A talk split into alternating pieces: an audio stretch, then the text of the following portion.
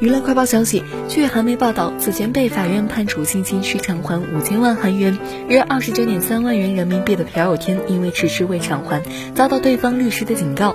法院对状告歌手兼演员朴有天性侵的第二位举报人 A 某做出了赔偿五千万韩元的判决，但朴某已经一年多没有进行支付。对此，A 某方面的律师发出了如果不偿还将提起诉讼的警告书。律师称。朴有天目前需要偿还的金额共计五千六万韩元，朴有天方面却一直没有支付赔偿金。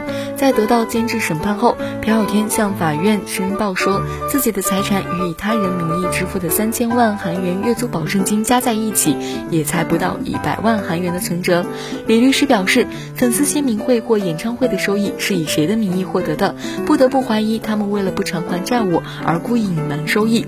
还表示，即便真的没有能力偿还五千万韩元，也应该表明今后要如何处理的计划。据了解，朴有天去年因先后七次吸食冰毒而被起诉，同年七月一审被判有期徒刑十个月，缓期两年执行。之后曾提及隐退的他，在今年三月预告了花豹级的日程和签名会，回归演艺界。花豹级以七十五美元（约八万六千韩元）的价格出售。今年七月，朴有天还向日本洪水灾民捐赠了粉丝见面会。收率。